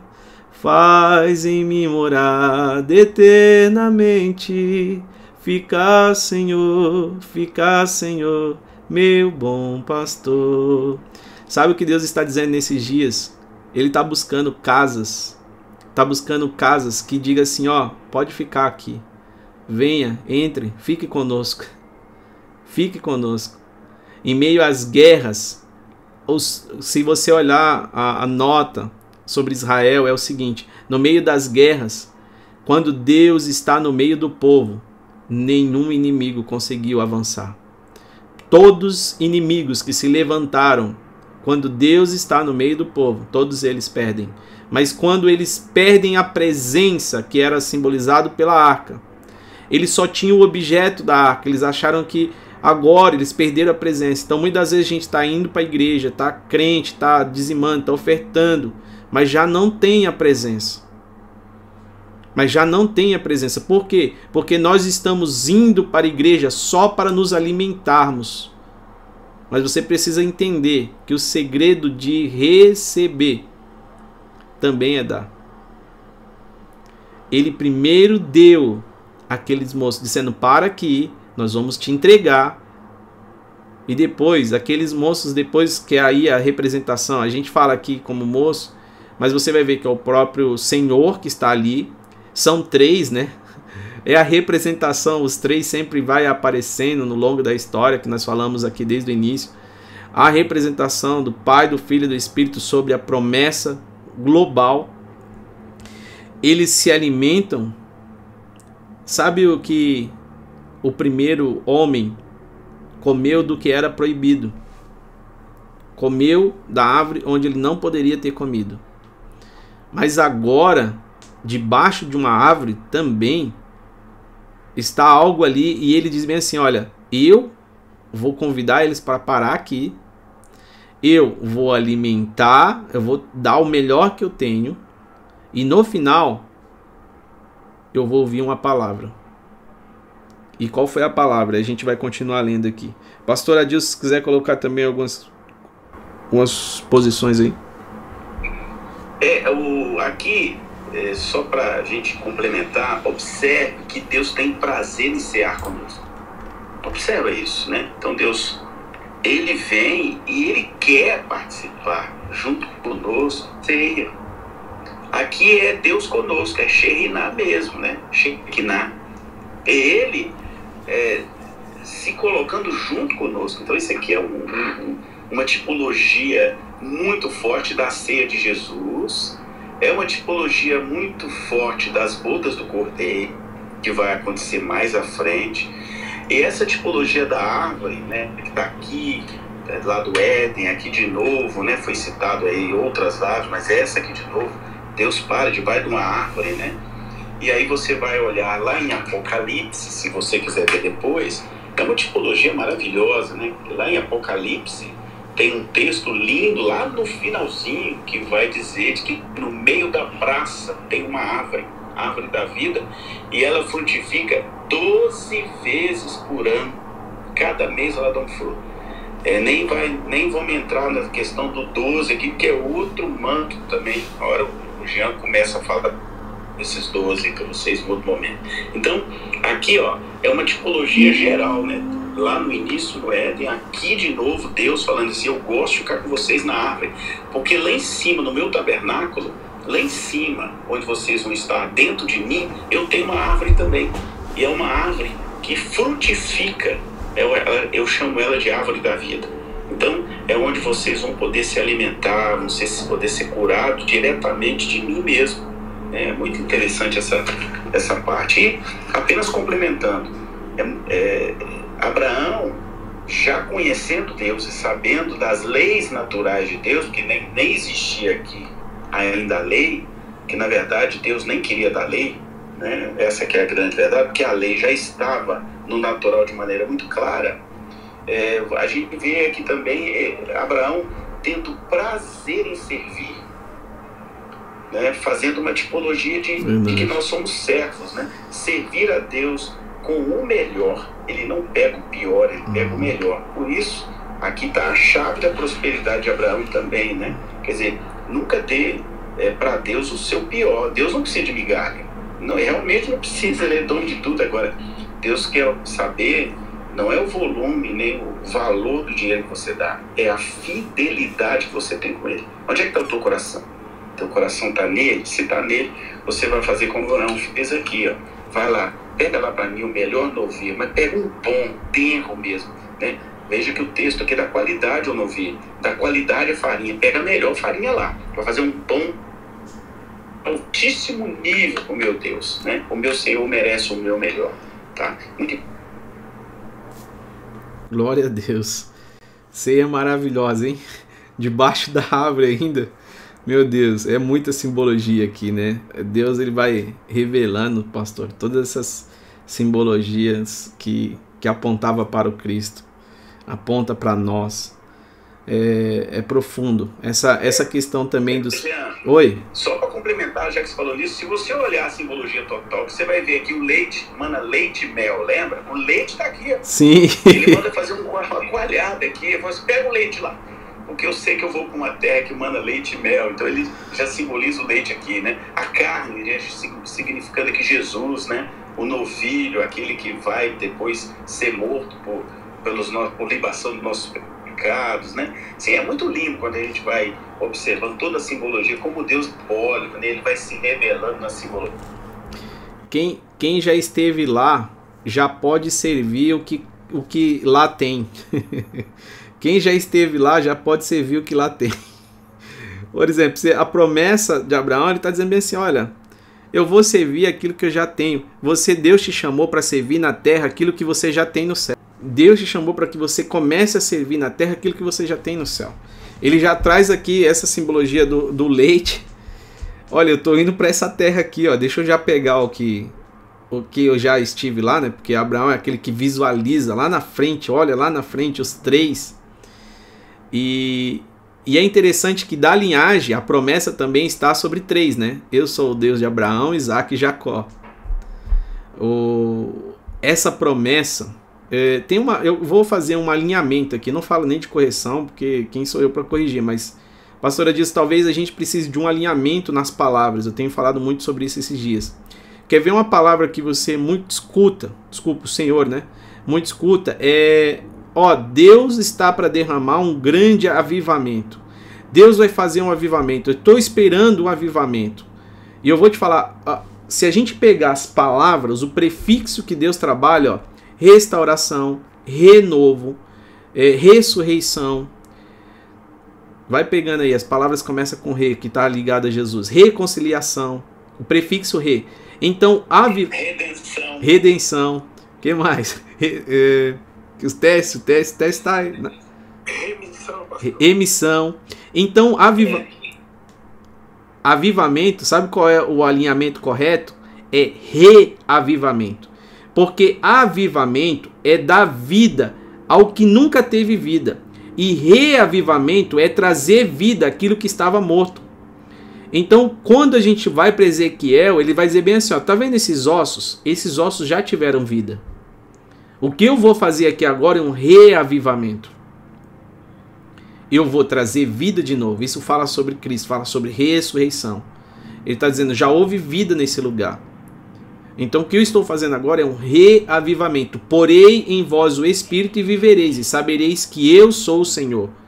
Sobre esses vales de ossos secos, eu vou voltar a trazer vida sobre eles. Então por isso, é um retorno para casa. Jean, pastor Jean, é o seguinte. É, eu já até te chamei para a gente fazer uma live sobre isso Deus está quebrando a teologia no meio, pastor. Eu tenho sete cursos de teologia, um nem dois, não é sete. E hoje eu não sei nada. Eu entendi, eu aprendi agora que Deus está fazendo um movimento. Deus está em movimento num novo, tão profundo, de revelação dele, dessas profundidades, né? Que o salmista vai dizer, ó, oh, profundidade. Deus está gerando uma profundidade de é uma profundidade ao mesmo tempo simples, né? Basta você entender. Então assim ele está quebrando. Quando eu escuto, né? De vez em quando algumas salas aí, aí vem uma pessoa cheia de teologia, fala daqui para dali, eu fico quietinho porque Deus pegou os meus sete cursos de teologia, meu doutorado, falou assim: tá tudo bem, maravilhoso, meu filho. Tá, senta aqui comigo, senta comigo aqui. Abre essa palavra aí que eu vou começar a te mostrar coisas grandes e ocultas que nenhum professor te revelou, porque eu sou o teu professor. E aí, um dia você vai conhecer aqui em casa, no cantinho, você vai falar assim: Meu Deus, pastor, tudo aquilo que o senhor aprende, aprende nesse cantinho, sabe? Eu estou sentindo um quebra, Deus quebrando tudo, sabe? Não é quebrando no sentido de financeiro, não, é quebrando tudo, pegando tudo, estrutura teológica que eu recebi, dizendo assim: Não, meu filho, não é isso não, peraí, vem cá Vem cá, senta aqui. De, senta com o Jean aí, vai batendo papo vocês dois sobre isso, que eu vou mostrar para vocês umas coisas aí. Tá nesse nível o negócio, pastor. Então, assim, todo respeito eu tenho aos teólogos, todo respeito eu tenho aí a, aos grandes teólogos, a, a, tudo que foi escrito né, pelos grandes teólogos que eu estudei. Mas hoje, sabe, quando eu olho para esse monte de livro meu aqui, eu já botei tudo num lugar escondido que eu não quero mais ver. Os únicos livros que tem na frente agora são a Bíblia. Tem duas versões aqui e o resto é oração, sabe? É, tô dando primeiro também para sua descansar um pouco aí, pastor. Mas é isso que Deus está fazendo comigo, sabe? Falou assim, ó, vai praticar o lerrar, meu filho, como eu fiz com Abraão, vai, entende o lerrar. Eu estou reprogramando você por hum. inteiro hum. para você falar e ensinar para esse novo tempo que eu estou levantando na terra. Eu creio, Jesus. Então a, todo esse processo de pandemia, esses novos softwares que não está vendo aí, tudo isso está na direção de Deus para esse novo tempo. Isso que eu penso, é isso que eu creio. Eu assino embaixo. Eu sinto a mesma coisa, vivo a mesma coisa, vejo a mesma coisa e ouço a mesma coisa. É, Deus parou as estruturas dizendo bem assim, meus, meus queridos filhinhos, é, deixa eu trazer vocês aqui para fora da tenda vocês estavam começando a ver muito telhado e aí vocês colocaram um limite. Vai, sai para fora. Lá fora vai ter três homens, uma árvore, e quando você olhar para o céu, você vai ver da origem deles. E quando você olha para o céu, você olha para as estrelas. Então você vai entender sobre um novo céu e uma nova terra. Não é anulando simplesmente, é dizendo bem assim, invalidando o que falou até aqui, né?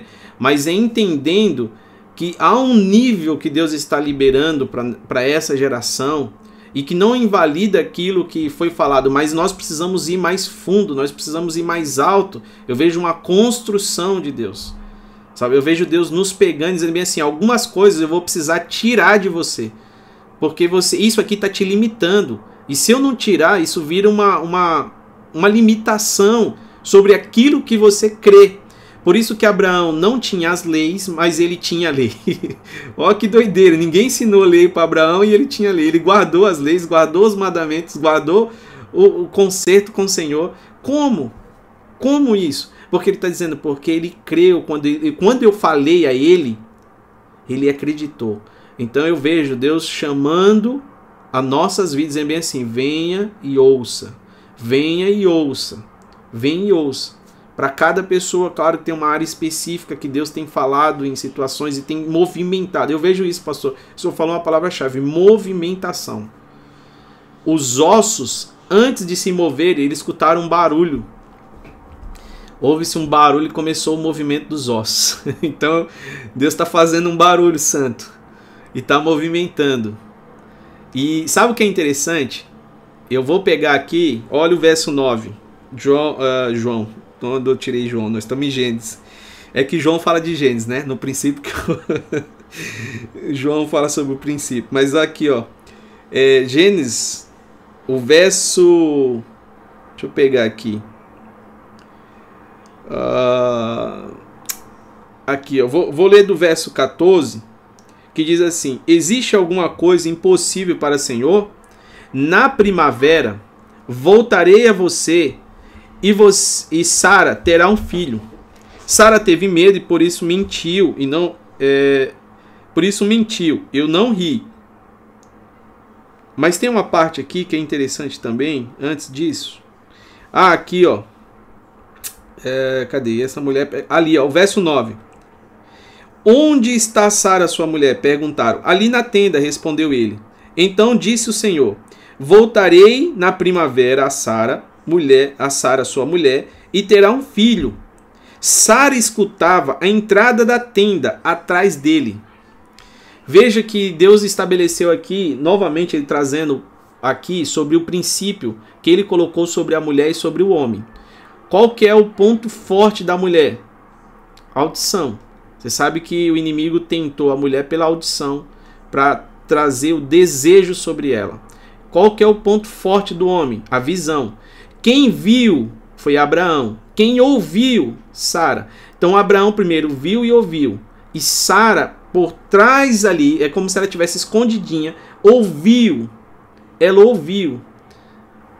E aí ela disse: Não, não é possível. Isso pode acontecer, né? Mas ela estava ouvindo tudo. Então Deus ativou nos dois o que o diabo lá sabia desde o Éden qual que eram os pontos fortes que Deus colocou sobre o, o homem e a mulher na humanidade. A fé também é pelo ouvir a palavra de Deus. Então eles ouviram, é o que Deus está nos convidando. Nós precisamos voltar a ouvir. Porque esse é o segredo. Esse é o segredo. Está gerando uma geração incrédula porque deixou de ouvir. E aí, sabe o que é interessante aqui? Vamos lá, sobre a primavera. A primavera é uma troca da estação, né? É anunciando uma troca da estação. Qual que é a estação da primavera? O que, que acontece na primavera? As árvores começam a dar as flores. Porque antes do fruto vem a flor. então, o que, que Deus estava dizendo? Prepare-se. Porque não foi do fruto que comeram? Então, Abraão, eu já estou te antecipando aqui, ó. Na primavera, ou seja, no início do fruto, que é a flor, eu, as, quando eu retornar aqui na primavera, você vai ver um choro de uma criança. E por que a primavera? Olha que interessante. No Brasil, eu sei porque eu me casei no dia 21 de setembro. A primavera começa no setembro no Brasil, né? E no Brasil, no dia 21 de setembro, a primavera começa no dia 22 exatamente, né? No dia 21, sabe qual é o dia? Sabe qual, qual é o dia que é comemorado? O dia da árvore. Agora eles estão debaixo de uma árvore. E está dizendo o seguinte: Eu retornarei na primavera. Ele está dizendo: ó, Quando eu retornar, essa árvore aqui vai ter flores. E o que que Maria se confundiu na ressurreição? Ela disse bem assim: Você é o jardineiro? Porque Jesus estava dizendo o seguinte: No meu retorno, você vai sentir o perfume. Todos que pressionaram essa rosa ficou na sua mão o perfume dela. E não tem mais jeito. Agora esse perfume está se espalhando por todo lugar. Porque aquela mulher, tinha, aquela mulher estava indo para ungir o corpo de Jesus com perfume. Mas ele disse bem assim: Você não entendeu, mulher. Você está me confundindo com o jardineiro porque você sabe que eu estou retornando para o jardim. Não a mim somente, mas a vocês. Por quê? Porque se Deus criou um jardim, é que o jardim nós normalmente plantamos aonde? Dentro de casa. Você não planta um jardim fora da sua casa. Então o que Deus estava dizendo? Eu não permiti que vocês saíssem fora da minha casa. Por isso eu coloquei vocês dentro do meu jardim. A sua queda é vocês que perdem a casa, mas eu não perco vocês. Eu te retorno para o lugar onde você nunca deveria ter saído. Então ela confunde Jesus com o jardineiro, de propósito. Deus permite aquilo. Por quê? Porque as flores já estavam ali. Os frutos já estavam ali. Era primavera, quando Isaac começa a chorar. É a primavera, quando Abraão e Sara começam a glorificar a Deus de alegria, por cumprimento da promessa. Por isso que o anjo está dizendo para eles: Na primavera eu voltarei a você, e você, Sara, terá um filho.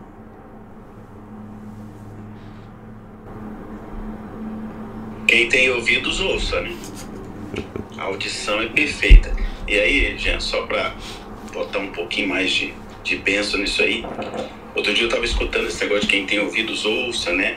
essa questão de, de ouvir a voz de Deus, né, que tem na Bíblia, né, se ouvires a voz do Senhor.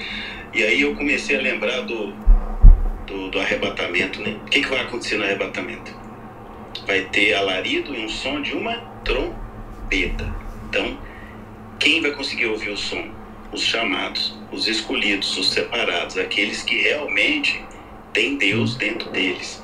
Aí esses vão conseguir, conseguir ouvir porque vai ter uma trombeta que vai soar, né? E vai sair do Oriente ao Ocidente, né? Aí você vai lembrar da cruz, né? Do Oriente ao Ocidente. Aí você vai olhar para Jesus, para que lado ele inclina lá quando ele morre, né?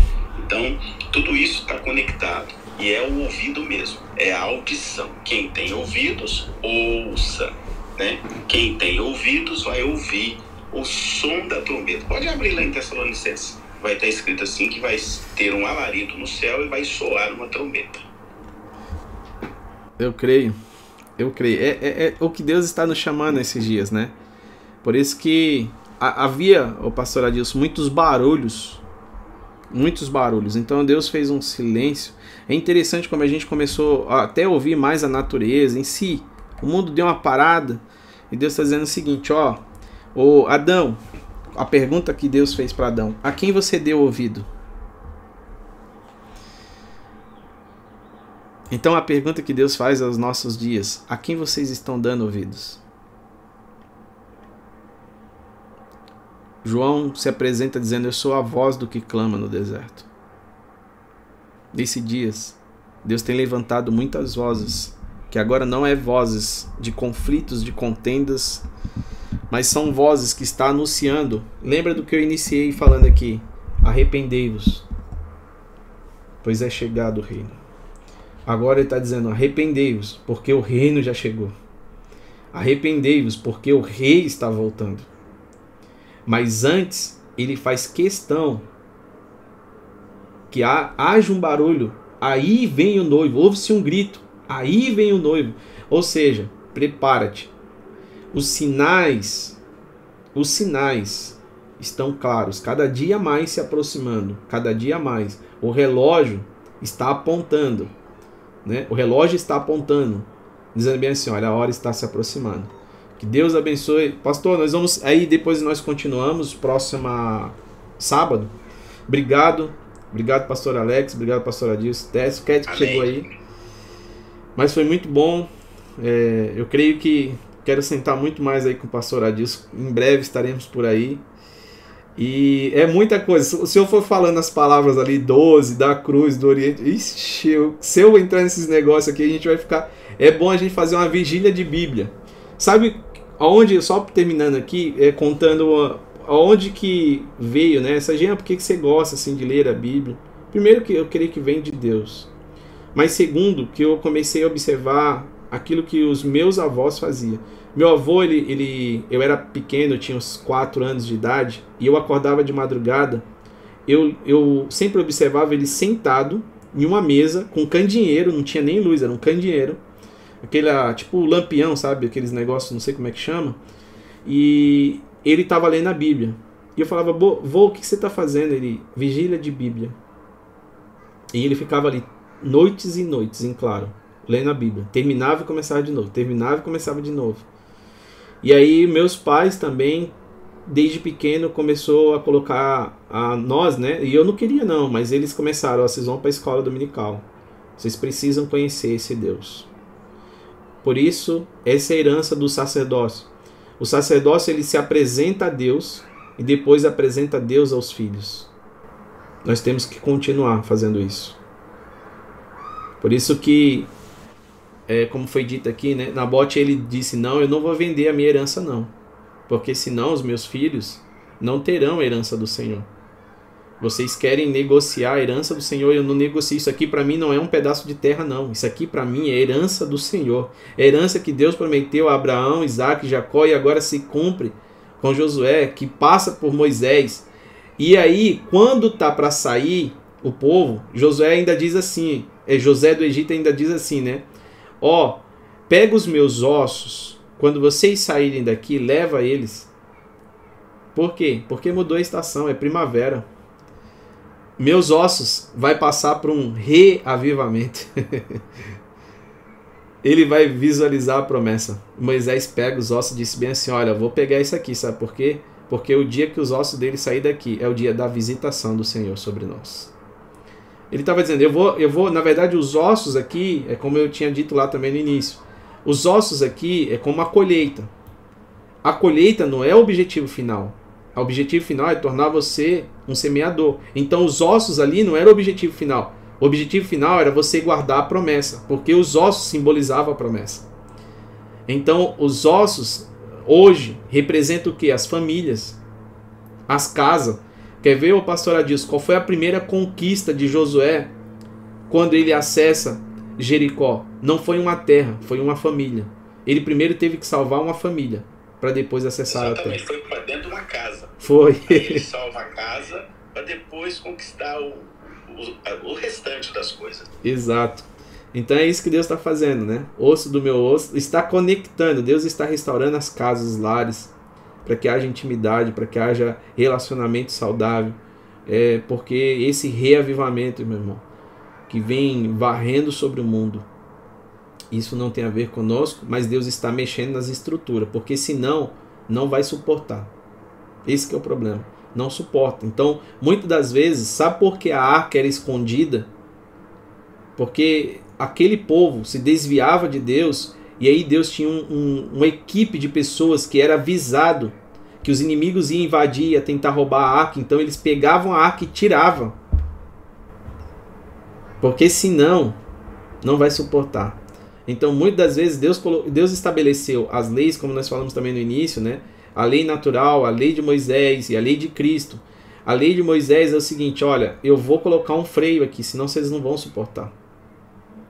Vocês não vão suportar. Alguém tem que pisar no freio. Senão impacto, meu amigo, você não vai suportar, não. Então muitas vezes a gente não entende.